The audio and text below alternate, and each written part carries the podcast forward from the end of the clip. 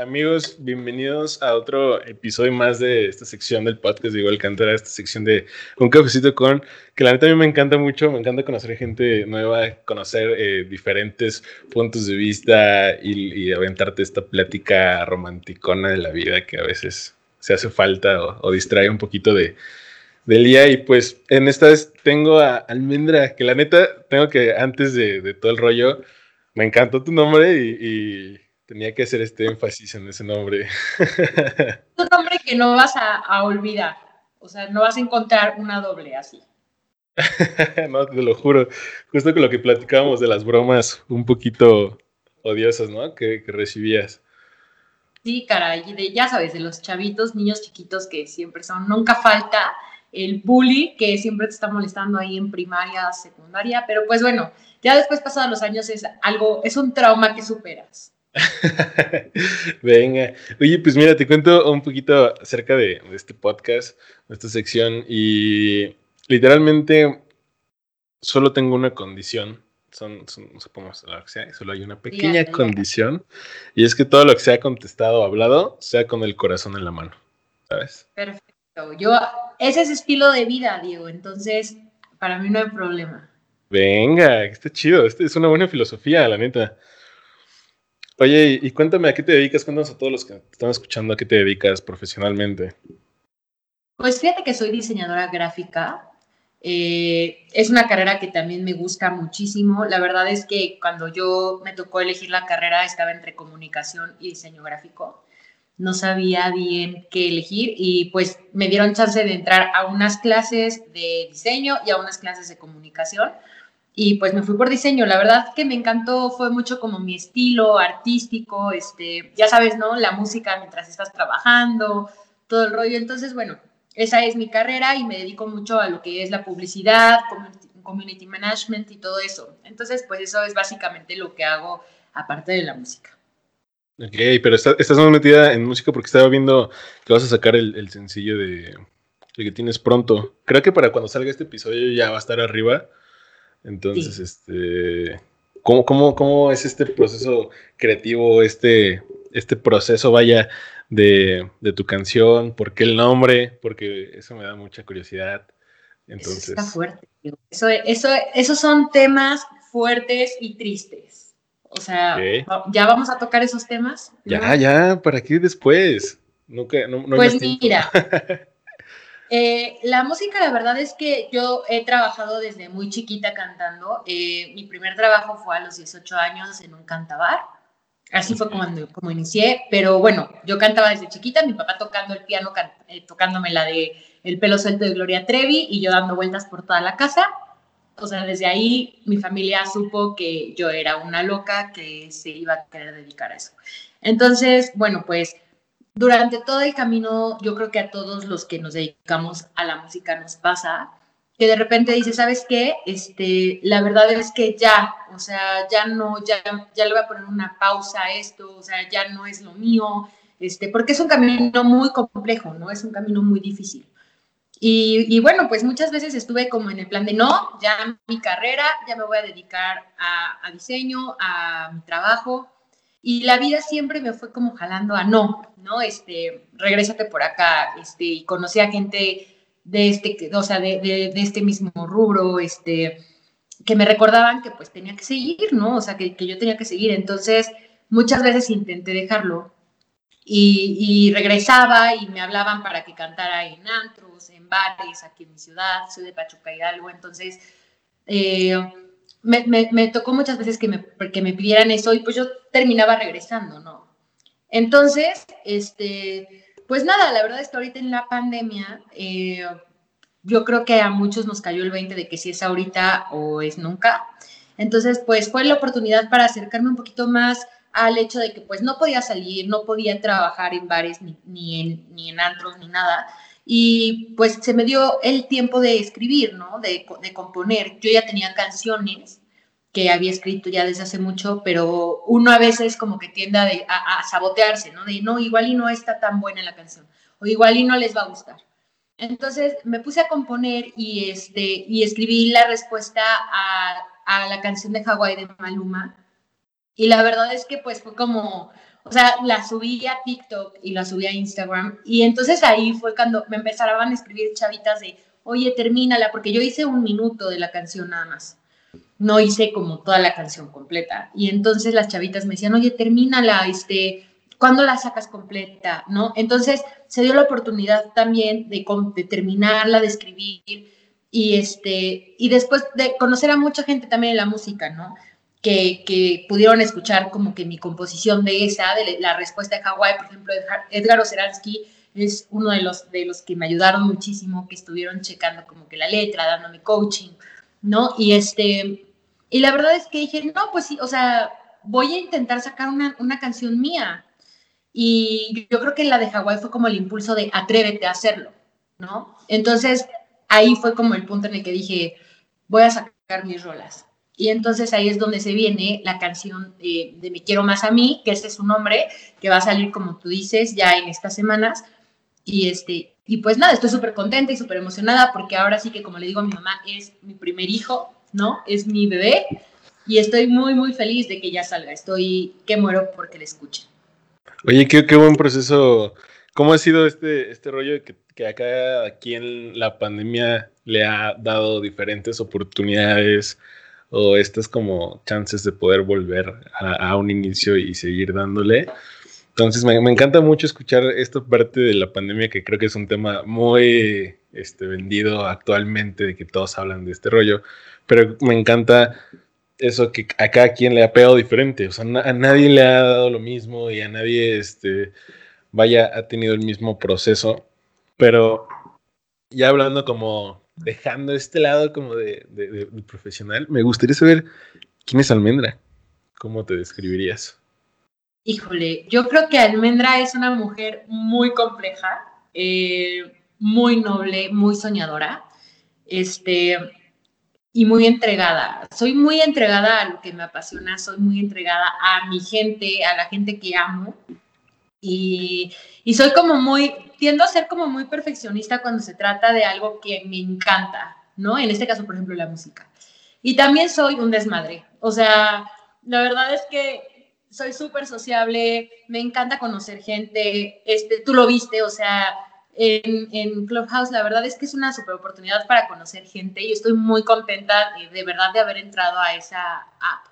Y este, soy una, una mujer muy alegre, muy, muy alegre. Me, me gusta mucho como disfrutar mi, vida y mis días. Como tú dices, lo de la pandemia fue una friega para todos. Eh, yo creo que a muchos nos ha afectado porque no te puedo decir que todo fue perfecto, ¿no? Yo he también pasado por momentos de ansiedad, este, un poco de depresión, ¿por qué no? O sea, porque es algo que a todos nos ha afectado, pero tiendo a ser una mujer en sí muy alegre. Yo creo que eso podría también definirme un poquito.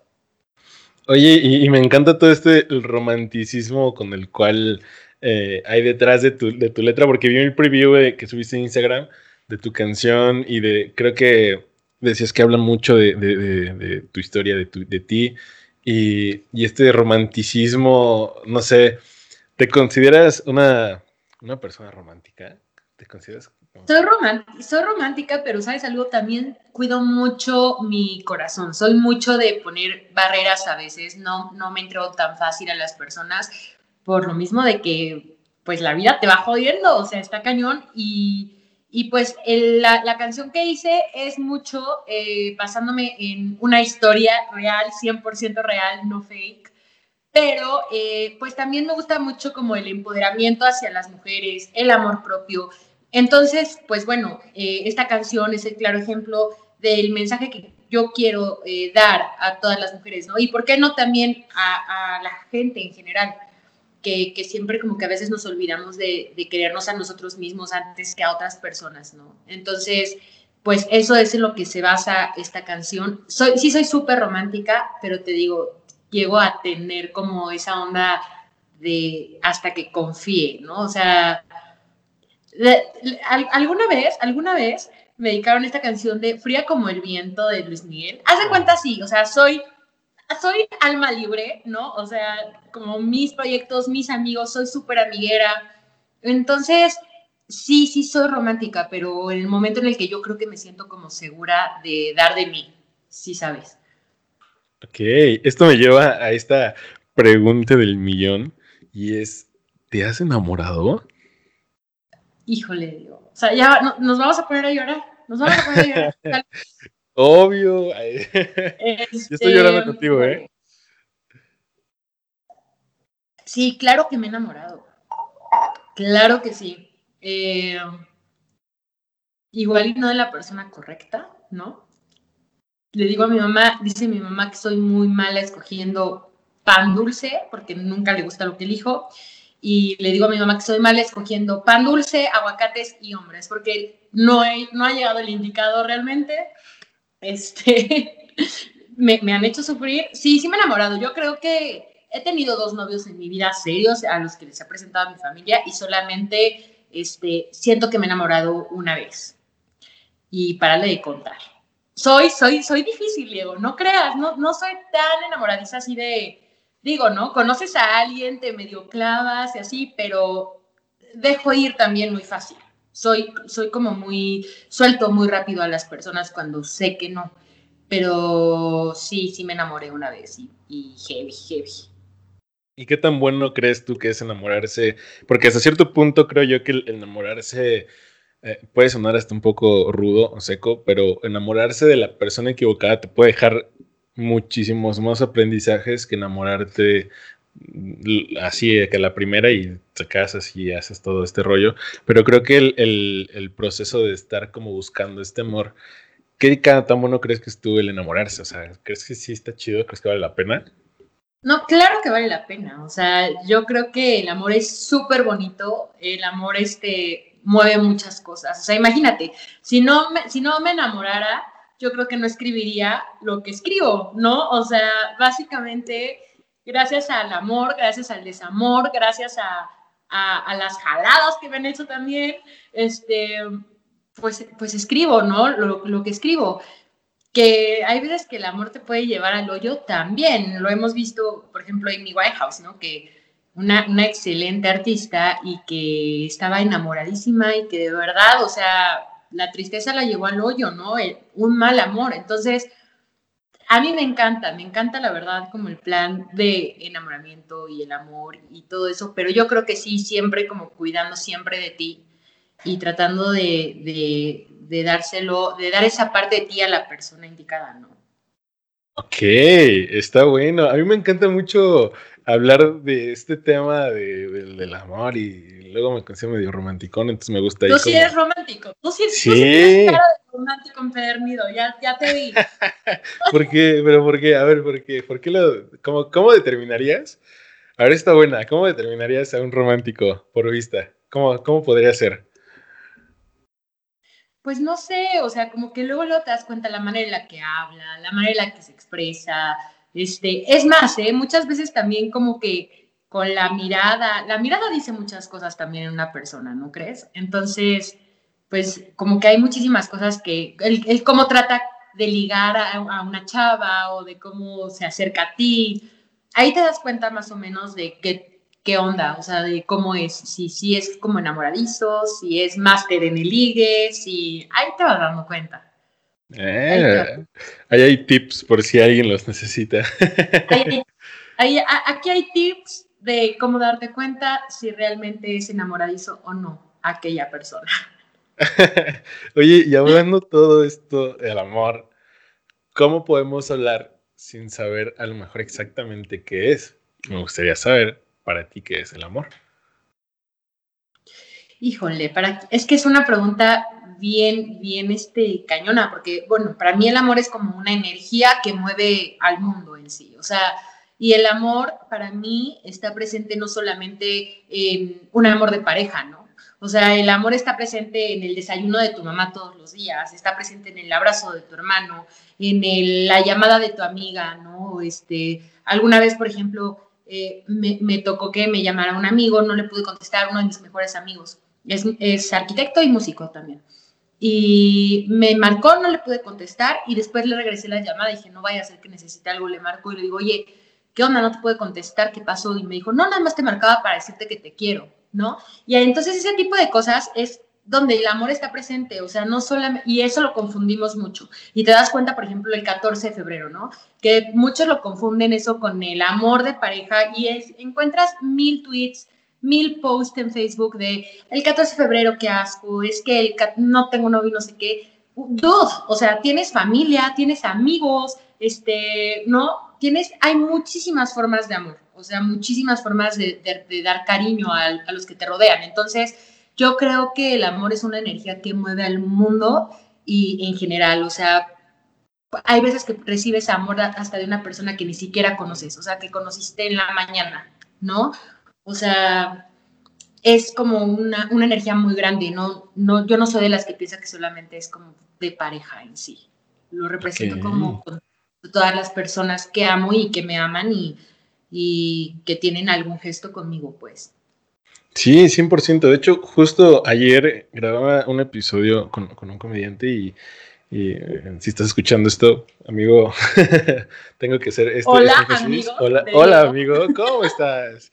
No, es, es, David Show. Justo, estábamos, justo le pregunté esto y, me dio un ejemplo muy claro que literal me lo dijo ayer y por eso te lo, también te lo como quise preguntar a ti porque me dio mucha curiosidad cómo, cómo gira esta ardillita y me dijo que el amor es es este sentimiento o esta acción de cuando ves que tu mamá no come o tu papá no come para que tú lo hagas. Que ese es el, más puro, ¿sabes? Ah, no, claro. Yo creo que, yo creo que el amor de familia, de, de madre, de padre, de hermanos, este, es un amor muy puro y muy único alguna vez leía yo una frase que decía que el, amar a alguien es el hecho de saber que si se quiere ir, le vas a querer dar los mejores tenis para que pueda correr bien, ¿no? Y, y es algo como difícil, porque al final de cuentas, el amor se vuelve intenso, el amor se vuelve un poco egoísta a veces, el amor, o sea, es fácil decirlo, pero realmente pensarlo, actuar y, y ser coherente con eso es complejo. Sí, 100%. Y hay algo que, también me surge mucho, otra sección que tengo en mi podcast, eh, hablé el primer episodio, te digo, ¿cómo te decía? La neta sí soy medio romanticón y luego me pongo ahí a leer novelas y, y tengo este secreto, que ya no es secreto, ya casi todos saben, pero sí veo un chorro de películas románticas. ¿En serio te gusta? No habría bronca entonces si tú sales con tu novia y entonces quieren ir a ver una película romántica en vez de Transformers. O sea, no habría bronca. No, no, es más, creo que yo propondría esa película, ¿sabes? Eso es que vamos a ver, querido John. Eso podría tener muchos puntos buenos para cuando conozcas una niña. Sí, 100%. Es más, te puedo decir que he llorado con un chorro de películas. Hace poquito vi ya como 10 veces la de película de Cuando nace una estrella de Lady Gaga y... Uy, es que es bueno, es que esa película es buenísima. Ah, pero me tenías llorando ahí un chorro de rato. y, y, esto me da mucha curiosidad, el cómo ha ido evolucionando este, este amor romántico o este amor de pareja de una etapa como el romanticismo que se hace, hace muchos años y, y ahora cómo es estas muestras de amor que a lo mejor para la sociedad actualmente el subir una foto significa que amas a alguien, el etiquetar a alguien significa que amas a alguien, pero me gustaría saber para ti cuál es una verdadera prueba de amor. Yo creo que una verdadera prueba de amor es cuando haces algo por alguien que igual y no tenías pensado hacer, pero lo haces porque esa persona es feliz. O sea, por ejemplo, ¿no? Alguna vez la, la clásica pareja que hemos visto en redes sociales, ¿no? Camilo lleva Luna y, en algún momento explicaban y daban en una entrevista que decía Camilo que él no era tan cariñoso, o sea, que él no era tan, tan, tan cariñoso de abrazar y de todo eso. Y Eva Luna decía que ella traducía el amor en el momento en el que de repente él, no sé, tenía algún gesto de, igual y no es muy cariñoso, ¿no? Pero me hace el desayuno en las mañanas. O este, igual y él, decía, ¿no? Pues digo, a mí yo, yo, yo entiendo el amor de Baluna cuando me hace mi maleta porque sabe que odio empacar. Entonces son como gestos que dices, ok, o sea, son como, igual y no soy cariñosa, pero te hago de comer, igual y no soy fan de cocinar, pero lo hago porque te quiero, ¿no?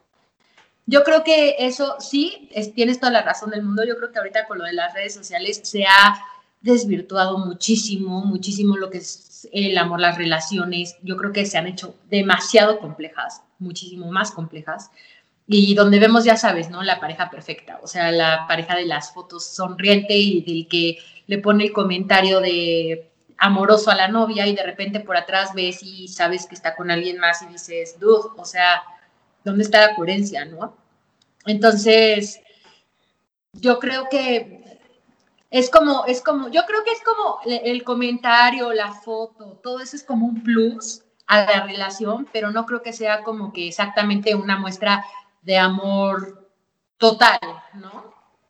Ok, sí, 100%. Creo que se ha, malentendido a lo mejor un poquito el tema de lo que es el amor realmente, el significado complejo, que, que creo que si nos ponemos a hablar así del amor, nos vamos a aventar 50 horas. Vamos a estar filosofando tres horas.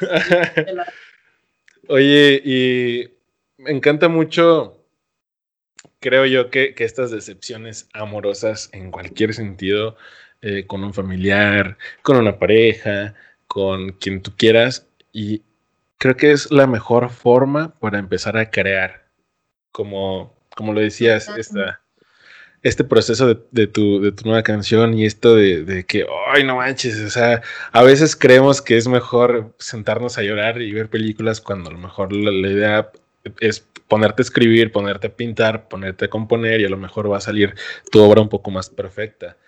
Entonces, me gustaría saber cómo es que tú, Almendra, afrontas una decepción amorosa y cómo la conviertes en algo positivo.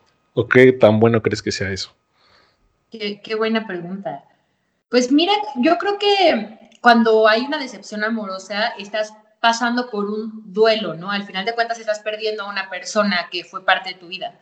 Entonces, eh, sí estoy muy a favor de darle ese momento de, quieres llorarle, llórale, ¿no? Este, quieres, quieres un día sentarte a ver películas que te hagan llorar y echarte el helado de vainilla o la Nutella, date, brother, o sea, sí sabes. Pero eh, sí creo que de todo lo malo siempre debe nacer algo bueno. Entonces, yo, por ejemplo, eh, sí en esta que fue como una historia que sí viví, que, que es muy, muy personal, eh, sí hubo un momento en el que, claro que lloré, claro que hubo días que yo decía, madres, o sea, ¿Por qué? ¿Por qué siempre como que a mí? ¿Por qué no? Y llegó un momento en el que empecé a escribir. La verdad es que a mí me salen mucho las canciones este, cortavenas. O sea, soy, soy, sí. O sea, son mis favoritas, la verdad. Y, y, la neta es que, pues nada, o sea, empecé yo a, empecé yo a escribir eh, antes de Me Quiero Más a mí yo empecé a escribir una canción de pop urbano, que mi proyecto también va tirándole mucho al pop urbano. Y era una canción en la que me sentía muy Carol G, bichota, de yo puedo, este, hoy me levanto, no me importan los demás, ¿no? Y llegó un momento, un día en el que sí me sentía muy mal y yo dije, es que no, o sea, no, no todo tiene que ser como de levántate y tú puedes, porque al final de cuentas, sí yo quiero transmitirles a, todas las mujeres ese sentimiento de, güey, no, levántate, vales mucho, valórate, ¿no? Tú puedes y no vale la pena detener tu vida por alguien que no te valoró. Pero también está ese lado de, me siento del carajo, o sea, hoy no quiero vibrar alto. Hoy no quiero, me explico. Entonces, eh, de ahí nació yo creo esta canción, o sea, en el momento en el que dije, ¿sabes qué? También deja soltar esa como parte vulnerable en la que no te sientes bien, entonces, eh, yo creo que, así fue como, pasó y, yo creo que en el momento no, te podría decir realmente como, si estoy triste en las mañanas escribo porque es una locura, o sea, de repente puedo estar yo bañándome, me ha pasado, que estoy bañándome y de repente la canción, ah, no, necesito salirme a grabarla. Entonces, detengo la regadera, la apago, me salgo y grabo y vuelvo a entrar, ¿no? O estoy dormida y de repente se me ocurre como algo de lo que estoy viviendo y entonces es como nota de voz y grabo, ¿no? Entonces, eh, la de te quiero, la de me quiero más a mí, literal, o sea, se me cuando empecé a escribir, había, estaban arreglando mi casa, tu casa, su casa, y se escucha un taladro de fondo, así, un taladro de fondo, y, porque literal me acordé y dije, necesito grabar un unos pedacitos. Entonces, yo creo que es aprovechar como la tristeza eh, que te origina eh, la decepción amorosa. Y de ahí salen muchas cosas. O sea, como, alguna vez escuché, ¿no? El andar con un músico, con, un, con, con una compositora, con un compositor, es un arma de dos filos, porque puede ser, puede ser, tu musa puede ser para bien o para mal. O sea, puedes escribir una canción preciosísima o puedes escribir una canción dolida horrible. Entonces, pues sí, sí es como aprovechar mucho esa, esos momentos de, tristeza y de, de, un poquito de dolor, ¿no? Ok, sí, sí, 100%. A mí me gusta llamarles cachetadas. Yo le llamo cachetadas. Es que luego pueden ser amorosas, también luego son este, profesionales. Cualquier tipo de cachetada que te da esta preciosa historia llamada vida, que, que luego te pone a dudar si, si la neta estás haciendo bien las cosas, si a lo mejor te da esa cachetada y, y, volteas y es como de, ay, sí, es esta la relación que es la mía, o así. Y me gusta, literalmente creo que no, quiero sonar como, como un poco violento o, o crudo, ¿sabes? Pero siempre he creído que las, las malas experiencias o estas cachetadas tan fuertes son las que más importan en la vida de alguien porque creo que esas son las que más nos van formando, ¿sabes? Estas son las que te forman tu carácter, forman tu arte, incluso por una cachetada puedes descubrir tu arte. Entonces, para ti, ¿cuál ha sido hasta ahora la cachetada más fuerte que te ha tocado? Yo creo que la muerte de mi papá. Eh, yo creo que mi papá falleció hace tres años y yo creo que esa ha sido la cachetada más fuerte, eh, porque al final de cuentas es perder a una persona, pues, que es muy cercana a ti, ¿no? Yo gracias a mi papá conocí la música, gracias a mi papá me acerqué mucho a, a lo que hago ahora. Entonces, sí, sí es algo que me pegó muchísimo, fue algo que hizo que sacara las fuerzas que yo no imaginaba que tenía. Eh, y yo creo que, digo, han, sido muchos golpes, ¿no? desde relaciones hasta, hasta, por ejemplo, lo de mi papá, pero sin duda alguna, sí estoy muy de acuerdo con lo que dices en que no sería yo la misma ahorita ah, que si no lo hubiera vivido. O sea, si no hubiera vivido yo, por ejemplo, el desamor, este, las tristezas que viví con algunas parejas, no sería yo ahorita la misma, ¿no? E incluso eh, igual y como que gracias a esta onda del desamor, gracias a, que me han roto el corazón tantas veces, soy tan, eh, tan, tan a favor de, las mujeres, tan feminista como, como querer empoderar. Entonces yo creo que todas esas cosas que vas viviendo te van formando y van formando tu carácter, tus creencias, como dices tú, ¿no? Tu arte, tu persona en sí. Entonces yo creo que la muerte de mi papá fue, yo creo, el golpe más fuerte. Oye, ¿y cómo usaste esa cachetada para poder empezar a perfeccionarte cada vez más? ¿Cómo, cómo es eso de, decir, sabes qué? Ya voy a darle y, voy a... ¿Cómo fue eso para ti? Pues mira, te mentiría si te dije que, si te dijera que lo hice sola, ¿no? O sea, hay veces en que, eh, y estoy muy a favor también de cuando de repente dices no puedo, el acudir a ayuda, eh, a acudir a terapia, que está como un tabú todavía, ¿no? En nuestra sociedad. El que si vas a, terapia, si vas al psicólogo, estás loco, ¿no? ¿Para qué le pago a alguien? Que, mejor se lo cuento a un amigo. Y a mí me ayudó muchísimo mi terapia, o sea, me ayudó muchísimo a encontrarme, me ayudó muchísimo a, a sacar las fuerzas que realmente quizás llegué a pensar que no tenía. Este, yo creo que eso fue parte fundamental el hecho de decir, no me puedo tirar, o sea, necesito avanzar, necesito seguir, este, necesito luchar por mis sueños. Yo creo que mucho es ese trabajo personal que se hace y en terapia lo consigues este, muy, muy bien. Yo creo que sería lo principal que me ayudó a, superar un golpe tan fuerte como es la muerte de, mi papá, ¿no? Oye, y, volviendo como un poco más atrás para poder volver a encontrarte, para poder empezar a, vaya, a trabajar en ti misma y así, eh, se relaciona mucho creo que con el arte de cada persona. Eh, desde hace poquito estaba hablando y, conociendo más acerca de, por ejemplo, Hitler, cómo es que la vida te ayuda para llegar a la perfección de tu arte, ¿sabes? O sea, cómo es que alguien puede ser recordado eh, por su arte, por lo que logró y después de tantos años, creo que son los que marcan diferencia. Pero antes de todo eso, pues debe de haber un proceso para... Creo que eso es lo que me encanta, que hay algunos que nacen con estos talentos, hay algunos que los van descubriendo, pero para ti, ¿cómo fue el darte cuenta que lo que estás haciendo ahorita es lo tuyo? Como es de, ¿sabes qué? Sí, para, para esto estoy. ¿Cómo fue eso? Mira, yo lo supe desde el momento, te voy a contar una anécdota que en algún momento me pasó. Hace mucho tiempo eh, estaba aquí lo de la, el Teatro del Pueblo, no sé si lo hacen también en Querétaro, que es como la feria, hacen ferias y todo eso, y traen artistas, ¿no? Entonces, bueno, yo antes, eh, antes, antes yo de tener un grupo y antes de, de estar como en escenarios grandes aquí en mi ciudad, eh, fui a un concierto de Kalimba del Negro y yo estaba muy chavita, yo creo que tendría, yo, creo que esto tiene como hace ocho años, hace nueve años fácil o más. Y fui con mis amigas y yo llevé mi guitarra para que me la autografiara. Y es porque en ese momento estaba yo aprendiendo a tocar guitarra y fui a que me la autografiara. Y entonces mis amigas empezaron a decirle, oye, es que ella canta, ¿no? Y, este, y entonces él, muy buena onda, la verdad, me dijo, a ver, cántame. Le dije, ok, entonces le canté una partecita ahí en el, en el, en el, ¿cómo se llama? Se me fue el nombre.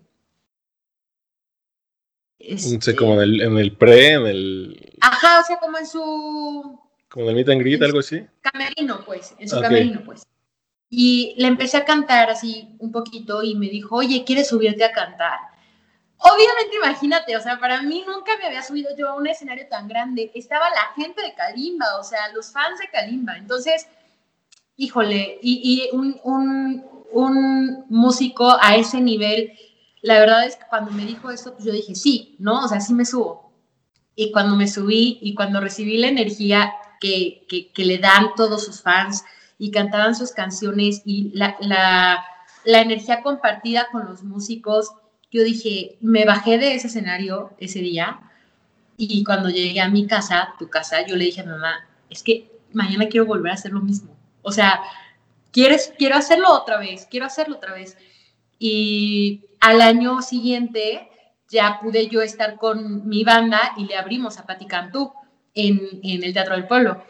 Pero la verdad es que yo creo que ese fue un momento clave para decir, me encanta esto, o sea, me fascina, ¿no? Porque es increíble, o sea, es increíble el que canten tus canciones, lo que tú sentiste en algún momento, la energía que te regala la gente, este, entonces yo, yo creo que ese fue el momento clave, donde dije, quiero esto, me encanta.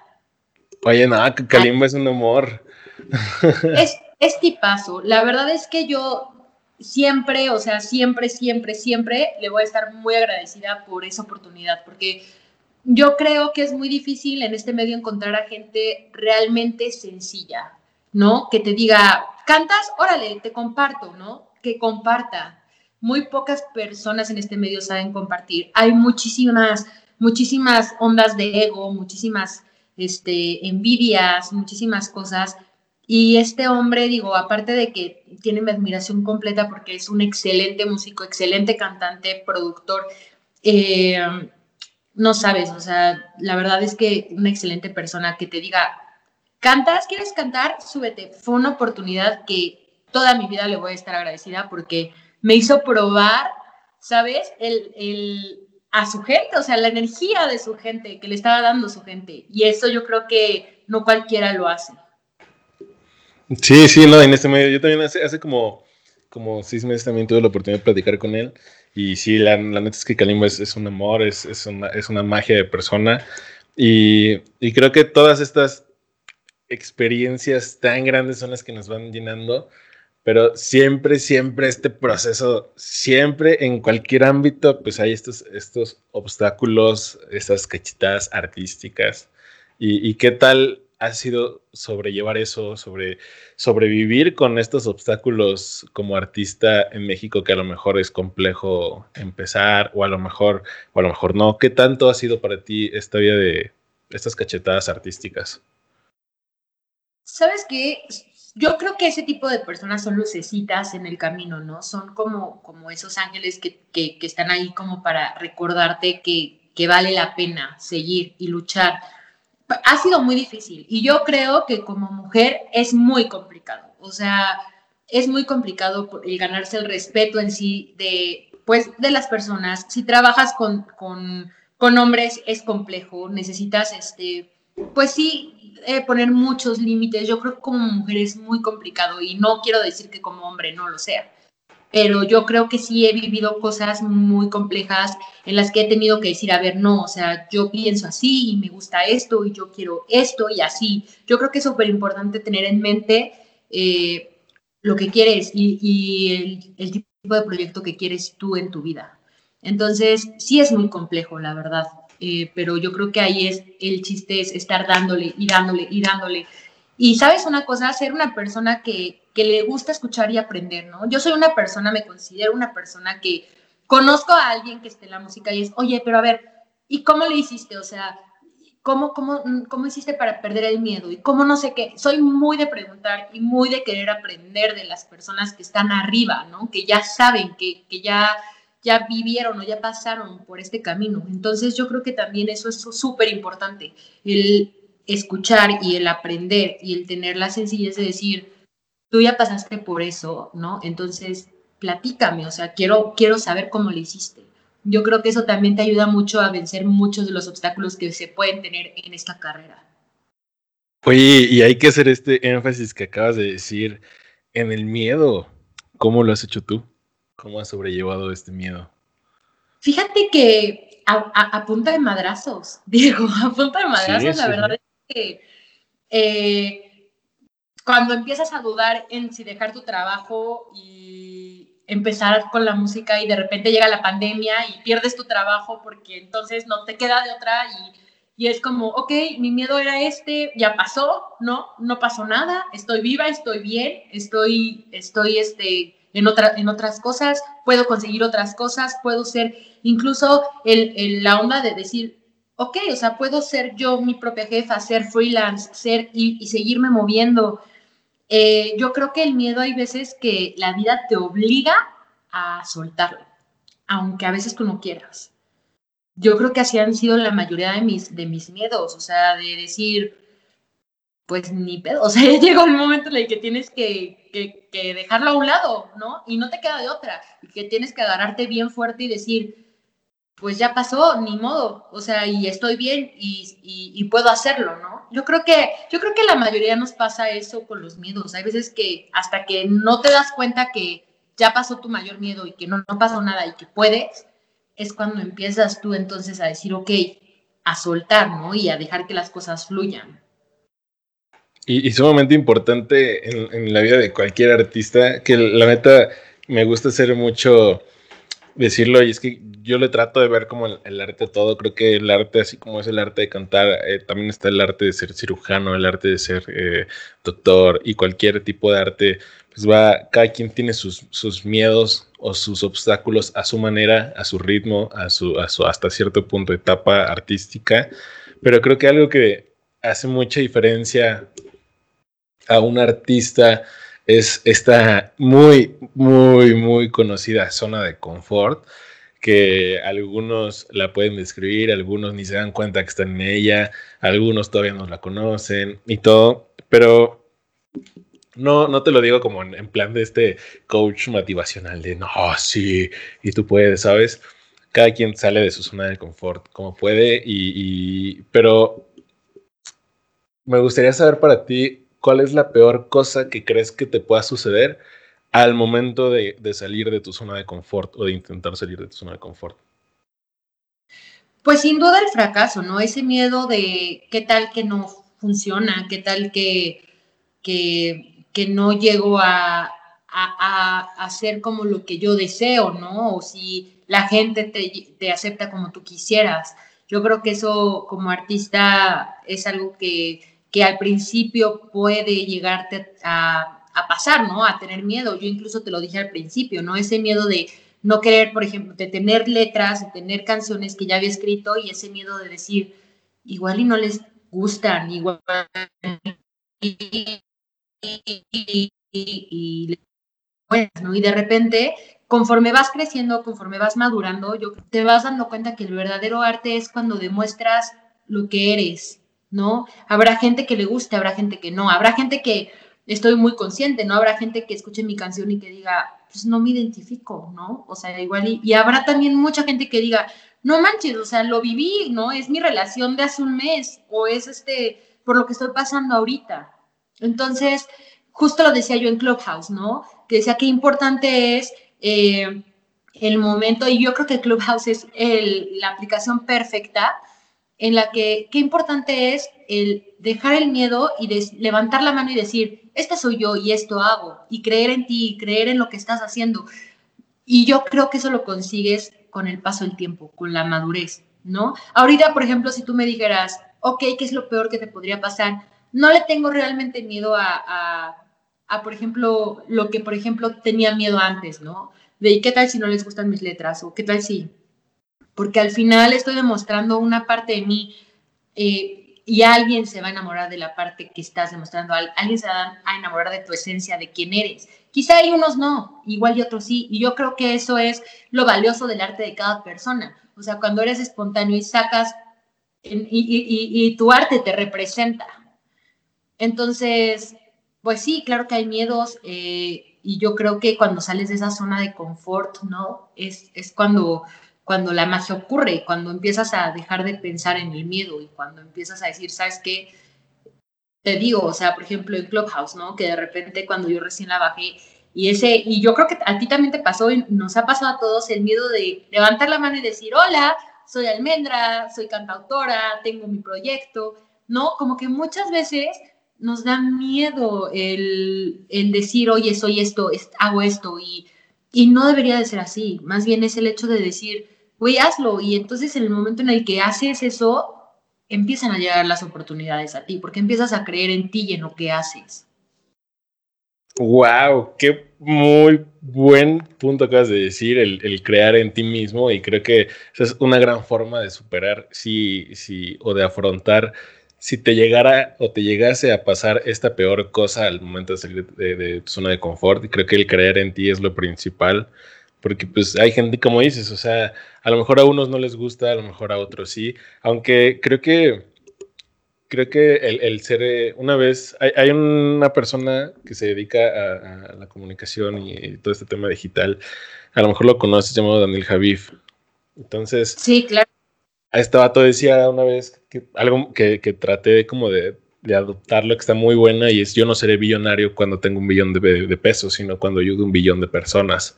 Entonces creo que el inspirar es sumamente importante y todos estos como aprendizajes de vida, ¿sabes? Entonces me gustaría saber para ti actualmente, hasta el día de hoy, cuáles han sido los tres, las tres cosas más grandes que has aprendido hasta el día de hoy. Híjole, es que está cañón, porque diario aprendes algo, pero tres cosas que he aprendido. El trabajo en equipo es sumamente importante, siempre. Eh, el, colaborar, el compartir, ¿no? Eh,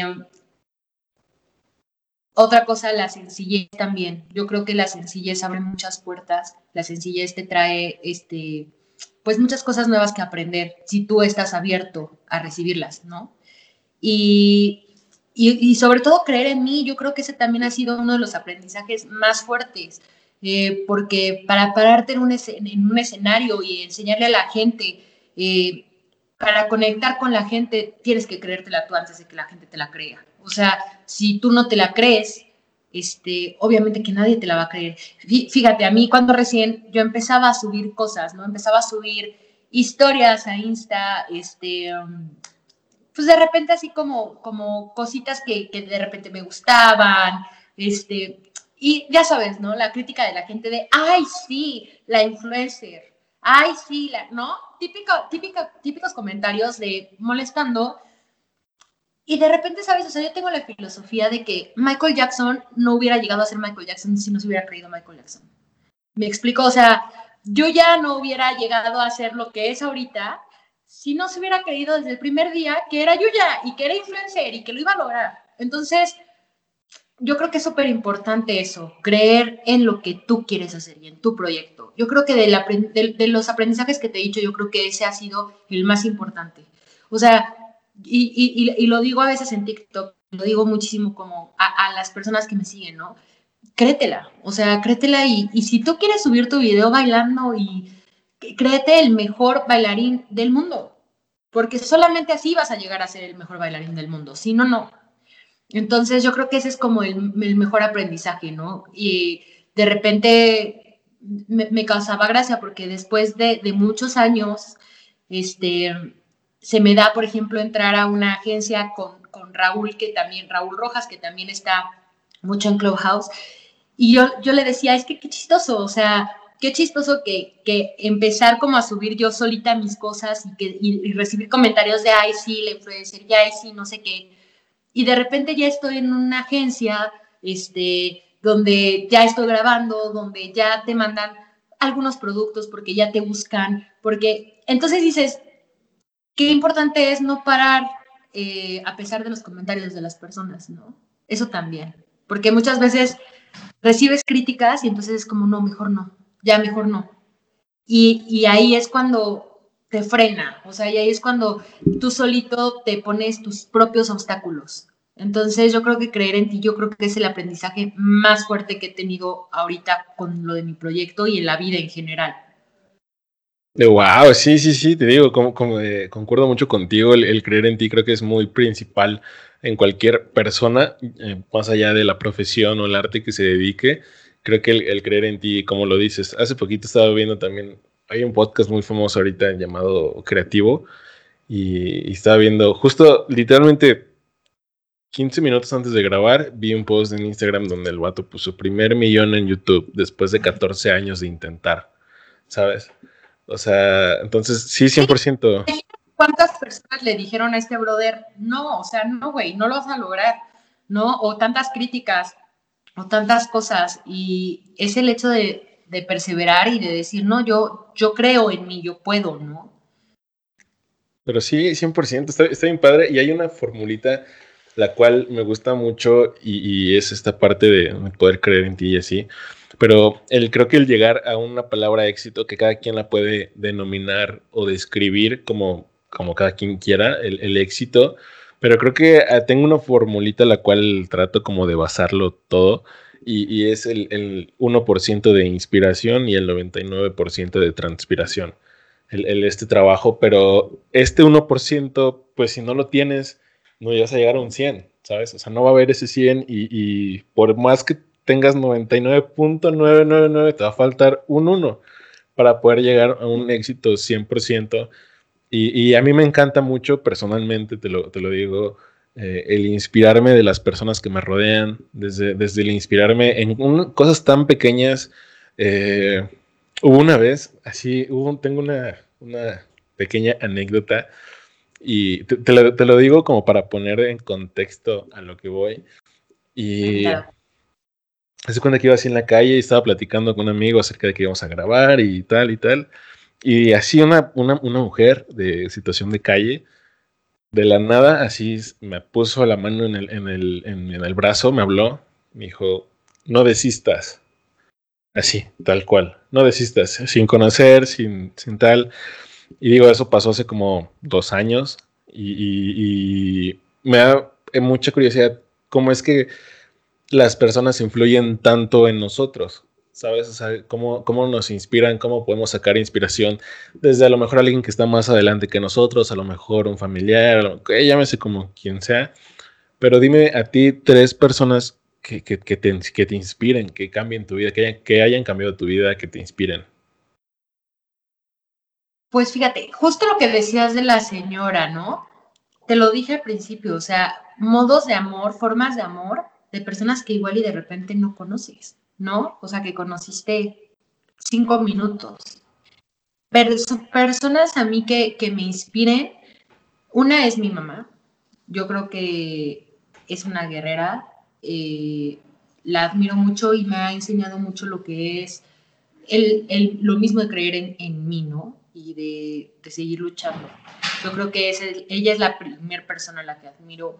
Eh, mi hermano también es una persona muy perseverante, que, que, siempre está como buscando más, ¿no? Entonces, este, yo creo que ellos influyen muchísimo en, en mi vida, muchísimo en, en, lo que quiero lograr. Y de, y de influencias, digo, soy, soy cantante y claro que tengo también, pues, estas, este, este rollo de artistas, ¿no? Por ejemplo, Alicia Keys, este, Beyoncé, que de repente son mujeres súper fuertes, súper empoderadas, con proyectos muy importantes. Entonces yo creo que pues agarras inspiración de mucha gente, como dices tú. Sí, sí, sí, a mí me encanta mucho esta y, me encanta también porque una vez escuché que, que, cuando empieces a comprender el verdadero amor de una madre, este cariño de una madre, de, un familiar, es cuando tu, tu arte va mejorando, cuando tu manera de ver la vida va mejorando, porque a veces hasta hay personas que les da pena su familia, hay personas que no valoramos a la gente que tenemos de lado, pero este punto me encanta que literalmente todos, todos, todos los invitados que he tenido han, han dicho mis padres, eh, o mamá, o papá, pero mis padres. Entonces, concuerdo. Hay, y hay un punto que es el último, ya llegando a este último puntito de, esta plática, este cafecito. ¿Qué punto vas a sacar, Diego? Ahí te va, mira. Como te decía, este, este, este romanticismo que me gusta darle a todo, pues va mucho de la mano también con el que se me hace muy, muy, muy fácil crear historias y me empiezo a ir y de repente me cuentas algo y me voy, tú me sigues contando y de repente ya me estoy imaginando lo que me estabas contando, ¿no? Entonces, Vamos a intentar imaginarnos esto para ver cómo, cómo va surgiendo. Supongamos que vas llegando a un aeropuerto, vas bajándote de un avión, de un vuelo. Ese vuelo no tuvo paradas eh, desde, desde su salida, no tuvo paradas, pero ese vuelo es todo lo que has vivido hasta el día de hoy, hasta hace tres segundos, ¿sabes? Entonces, pues ya, tú vas bajando, y en esta parte donde, donde vas descendiendo del avión, pues entra una, una niña, ¿no? De unos que sean 10 años. Y, y, es esta escena como de película donde vas caminando y es cámara lenta, ¿sabes? Y, se quedan viendo a los ojos y, y entra ahí el narrador de tal rollo. Entonces, pues resulta que esa niña eres tú a los 10 años y está a punto y a lo mejor está dudando si subirse a ese avión. ¿Qué le dirías? Súbete, súbete, va a ser la mejor experiencia de tu vida. O sea, le diría que dejara fluir y que tomara el avión sin duda, que va a ser un viaje que va a valer la pena. ¿Algún spoiler de ese pequeño viaje o, no? Pues le daría el spoiler de que... Ames a Kalimba. Que, que, dejara... Vas a cantar con Kalimba. No, le, le daría el spoiler de que, de que siga sus sueños porque entre más los busque, más lo va a lograr, o sea, que, sea perseverante. Yo creo que, le diría que dejar eso, ese miedo que, lo suelte. Bien, qué, qué, qué complejo. Me encanta literal. Me gusta mucho, esta es como una marquita de agua porque he tenido invitados donde literalmente me han dicho, no le diría nada, nada. ¿En serio? Sí, o sea, entonces me encanta porque todos han tenido esta esta peculiaridad de que cada quien le dice sus, le da sus toques, ¿no? De refiriéndose a su persona. yo le diría, jálate, morra, súbete al avión, no, no, te detengas. No dudes, vas a pasar a toda madre, no. Bien, esa parte de no dudar está, está importante, hay que hacer ese énfasis, pero qué chido, qué chido que, que, que haya valido la pena hasta ahora este vuelo que, que aún continúa y que pues sigue, sigue volando. Oye, y, pues hemos llegado a este final de este episodio. Pues estuvo muy a gusto, la verdad es que estuvo muy rico el chisme. La verdad soy una persona muy platicadora, hablo hasta por los codos, entonces estuvo muy a gusto, me gustó mucho. te agradezco mucho el espacio y te agradezco el, haber como invitado, haberme invitado a este espacio y ser parte del camino, porque al final de cuentas este tipo, este tipo de espacios son los que la gente a las personas. Entonces yo te agradezco mucho el, el espacio y, y, que hayas como puesto el ojo de, ay, yo quiero, ¿no? De verdad estoy muy agradecida y estoy muy emocionada de, de estar aquí contigo, echando el chisme. no, hombre, gracias a ti por aventarte a grabar, por esta pequeña inconveniencia que tuve antes de tenerme esta paciencia, pero, pero qué chido que te hayas animado a grabar, a, a seguir este. Pues te digo, no es una entrevista, es como Vamos a echar un chismecito, tal cual. Ya le va a cambiar el cafecito, va a ser su chismecito con. el chisme, el chisme. Tú con tu agüita, yo con mi Coca-Cola, un poco menos saludable, pero chisme. No, ¿y qué crees que eh, todos los episodios los he hecho con café y como los grabo en las noches, estoy así de que me duermo a las 3 y estoy todo tembloroso, ¿sabes? De que no puedo dormir. Pero, yo soy pues, adicta al café también. Sí, sí, es, uno de, las, de los manjares de la vida, pero pues qué chido que te hayas animado, te digo, te agradezco mucho por, por aventarte a grabar este episodio, qué padre que te haya gustado, que lo hayas disfrutado, ojalá te haya servido de algo y, pues nada, pendientes para, para la gente que lo escuche, porque la neta está bien bueno, a mí me encantó. Y hay una cosa con la que me gusta cerrar, una pequeña, otra pequeña marquita de agua, y una frase, esta, esta, frase la escribí un día y, la neta es que la he tratado de usar en todo lo que hago, en el tema de, creer en ti, en todo este rollo. Y, pues la comparto, pues a ver si a alguien le sirve, ojalá alguien le ayude. Y es que los cobardes no van al cielo. Ya cada quien la interpreta a su manera. Entonces, pues nada, fui Diego Alcántara y que tengas un excelente día.